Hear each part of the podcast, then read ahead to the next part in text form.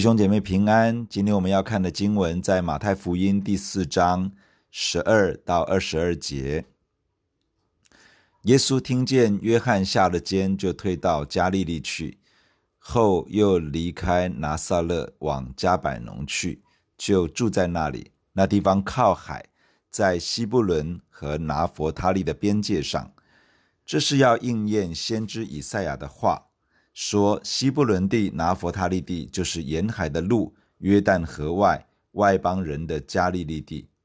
那坐在黑暗里的百姓看见了大光，坐在死荫之地的人有光发现，照着他们。从那时候，耶稣就传起道来说：天国近了，你们应当悔改。耶稣在加利利海边行走，看见弟兄二人。就是那称呼彼得的西门和他兄弟安德烈，在海里撒网。他们本是打鱼的。耶稣对他们说：“来跟从我，我要叫你们得人如得鱼一样。”他们立刻舍了网，跟从了他。从那里往前走，又看见弟兄二人，就是西比泰的儿子雅各和他兄弟约翰，同他们的父亲西比泰在船上捕网。耶稣就招呼他们，他们立刻舍了往，别的父亲，跟从了耶稣。今天的经文谈到主耶稣开始他的传道事工，在施洗约翰被捉拿下监之后，耶稣来到加百农这个地方，以此处作为他传道事工的基地。主耶稣传讲一个基本的信息，就是天国近了，你们应当悔改。接下来，主耶稣开始呼召人跟随他。首先的第一批门徒是两对兄弟，分别是彼得与安德烈、雅各与约翰。这两对兄弟都是渔夫。当耶稣呼召他们跟随，他们随即回应，撇下所有，告别亲人而去。从今天的经文，我们有以下几点与大家分享。主耶稣开始出来传道，第一个传讲的信息是天国近了，你们应当悔改。看起来与施洗约翰的信息没有两样，但是却有更进一步的意涵。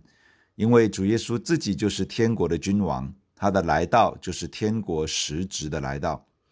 所以耶稣说天国近了，其实比起约翰所说的更近，因为天国的王就走在犹太人的中间。这个属天的国度就随着主耶稣，主耶稣所到之处，就是天国所在之处。当施洗约翰说“天国近了，你们应当悔改”，讲的是透过悔改来预备迎接天国的来到，可以进入属天国度的恩典之中。当主耶稣讲“天国近了，你们应当悔改”时，讲的是天国的王就在你的面前，你要回转归向他。迎接他为王吗？当一个人迎接耶稣为王，他就进入到属天的国度，而这个国度也进入他的生命中。假如主耶稣想要进入你的生命中，天国的君王想要邀请你成为他的子民，你的选择会是什么？假如你已经是天国的子民，主耶稣已经进入你的生命中，那么你愿意更多降服自己，来让主耶稣做王掌管你吗？主耶稣出来传道之后，选择了加百农作为他传道事工的基地。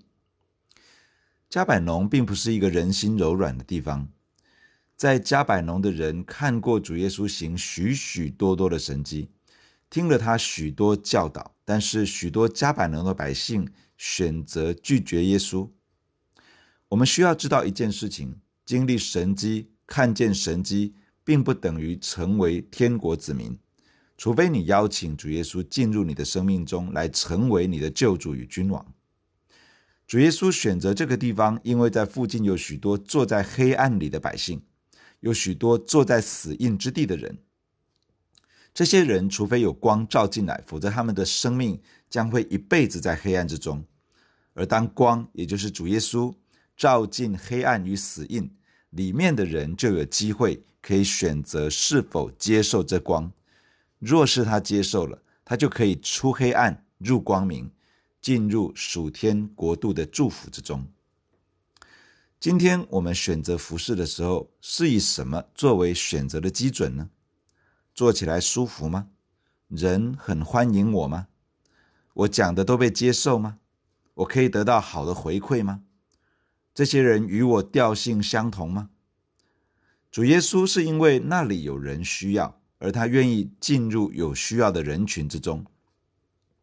我们愿意做同样的选择，走进有需要的人群吗？光并不怕黑暗，主耶稣进入黑暗之地，照亮黑暗中的人，使人看到希望，看到出路，看到方向。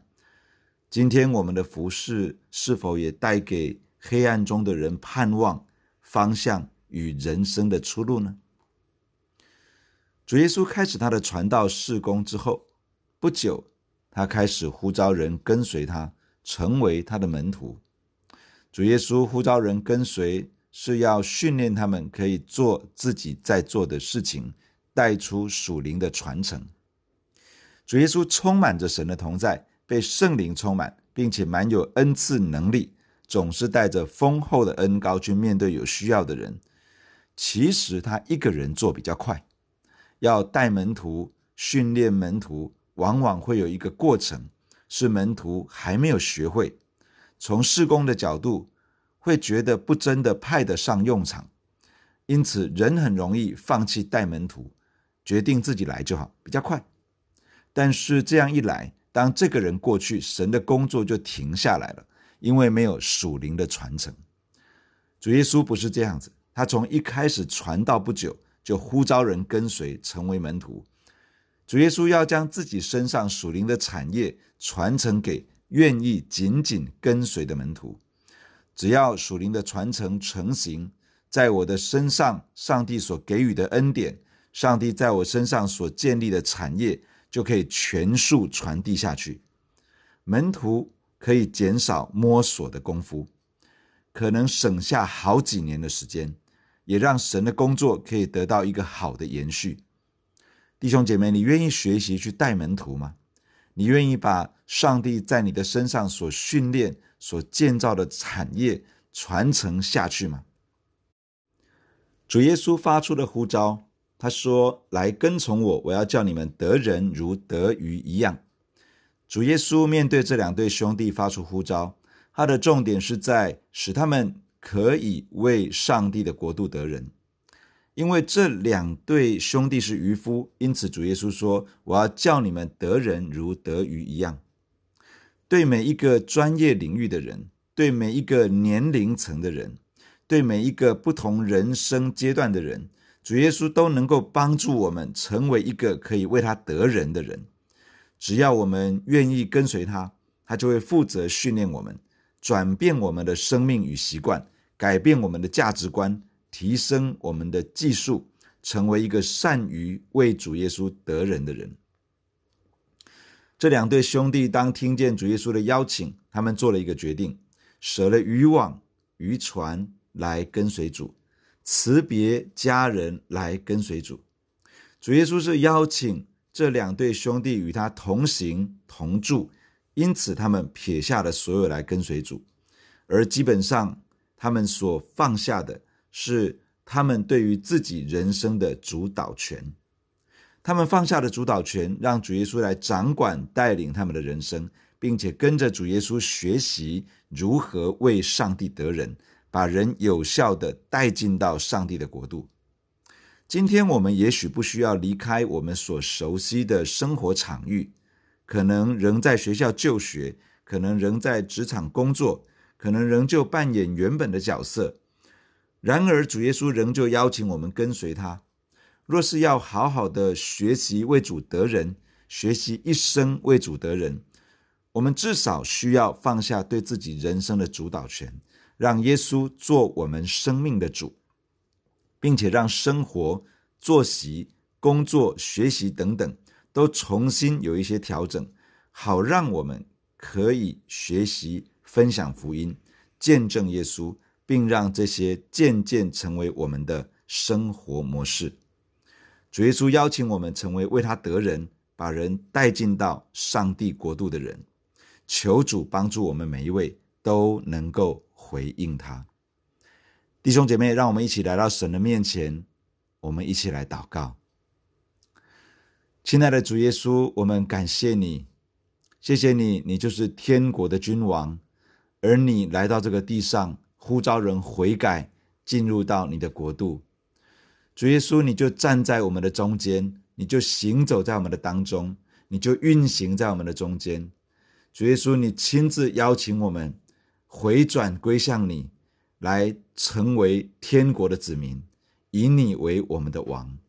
亲爱的耶稣，我们要邀请你，你走进我们的心中，进入我们的生命里面，做我们的救主，做我们的君王。我们要成为你的子民，而且我们要一生学习降服在你的面前。